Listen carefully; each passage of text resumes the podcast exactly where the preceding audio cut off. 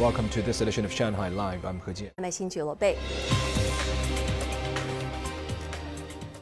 Four days into the Games, athletes are impressed with their living arrangements and food at the Olympic Village and the hospitality of volunteers. Sun takes a look. In the Olympic Village, athletes are posting videos on social media about the cafeteria food. Grab a drink, or maybe a coffee, or some ice cream. KFC or Pizza Hut, and some of the main dishes. This is my breakfast, you guys. I got um, peas, a fried egg, and rice, coffee cake, matcha cookies, and a red bean bun. This is my red bean bun.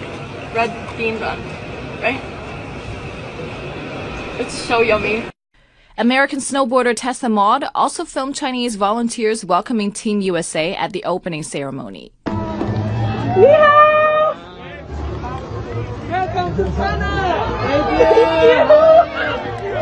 Last night, after we got home, I literally just sat in my bed and cried because I kept watching that video over and over again. And I was just crying because it was the cutest thing ever. Maud's post went popular and many Chinese social media users sent greetings in the comment section. Chinese Foreign Ministry spokesperson Zhao Lijian said he felt warmth through Maud's video. Since the Games opened, there have been many little episodes of warmth, friendship, and solidarity. Many athletes have said they are enjoying and are thankful of everything they have come across in China. Some say their favorite thing in a day is to count how many volunteers smiled and waved at them. The spokesperson added, the Games is a grand gathering for athletes and fans, and like many users commented on social media, it's also a place for solidarity and love. 苏思琪 Shanghai Live. Chongming government is now building a solar power plant above a pond in Gangxi town. It's part of the district's efforts to make the area carbon neutral. Zhang Hong brings us more.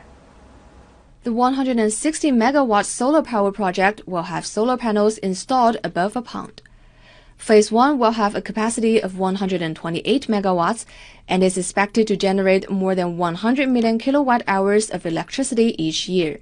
基本就是 办公区啊，包括一些设备啦，一些光伏那个，它都在这边。 Chongming already has several solar power plants. The one in Chenjia town generates 140 million kilowatt hours of electricity annually, saving almost 40,000 tons of standard coal and cutting about 100,000 tons of carbon dioxide. The district also plans to build more wind power plants and explore biomass power. One out of every three or four kilowatt hours of electricity in Chongming is generated from clean energy. Our next step is to increase this ratio. By the end of last year, the island's renewable power plants had a capacity of 56.4 kilowatts. According to the 14th five year plan, Shanghai aims to reach peak carbon emissions by 2025. Zhang Hong, Shanghai Live. A Shanghai based studio was part of the visual effects team for the Winter Olympics opening ceremony. It took team members almost one year to create the giant Olympic rings and the huge snowflake formed by dozens of smaller ones, one for each country and region at the Games. Zhang Hong tells us more. Sun Chaoping is one of the team members. Due to confidentiality protocols, the designers had a WeChat group codenamed Five Large Circles, and even Sun's family members were unaware of the details of his work.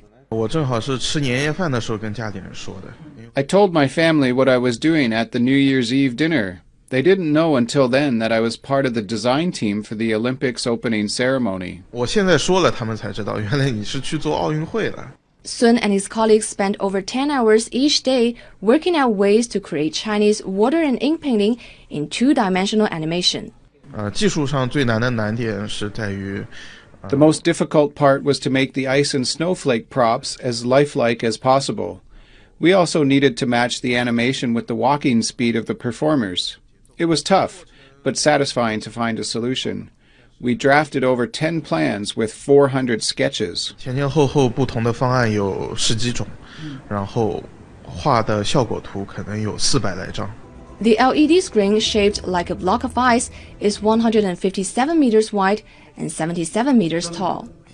The team had a hard time figuring out how to present a black water and ink figure on a black screen. 有时候我们就说，经常看到网上吐槽说色彩斑斓的黑。 We saw designers complaining online about being required to create something with a colorful black. And that's exactly what we faced this time. but eventually we found a way. 做一个水墨人形，最后还好是真的找到了一个方法。 the designer said the video represented the charm of Chinese culture and world class visual effects. Zhang Hong, Shanghai Live.